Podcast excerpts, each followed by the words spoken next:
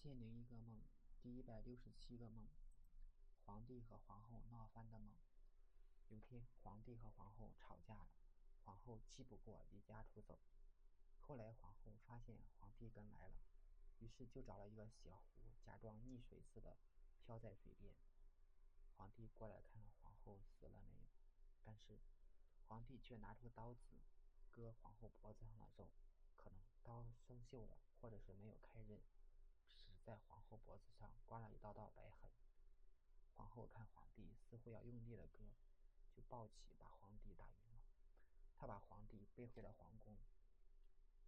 看到皇帝的衣服全湿了，怕他感冒，就把皇帝的衣服都脱了，并找了一个褐色的毛毯盖住皇帝的身体，心里却犹豫要不要叫宫女来招呼皇帝。如果叫来宫女，可能会惊动很多人。可能自己就无法离开皇宫了。但是，如果不叫宫女的话，皇帝这样躺在地板上似乎很不妥当。因为如果皇帝醒来发现自己赤身裸体，也许会拉不下面子而迁怒于他人。皇后一直在犹豫，不知道如何取舍。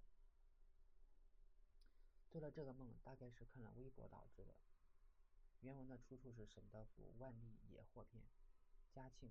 在西苑找太医院按时，徐伟查脉，上坐小榻，衰衣掖地，尾臂不前。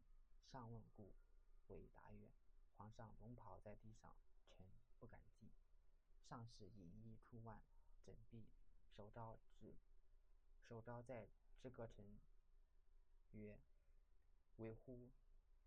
伟轻乎地上具见钟爱，地上人也。”地下鬼也，为知识食物，喜剧若再生。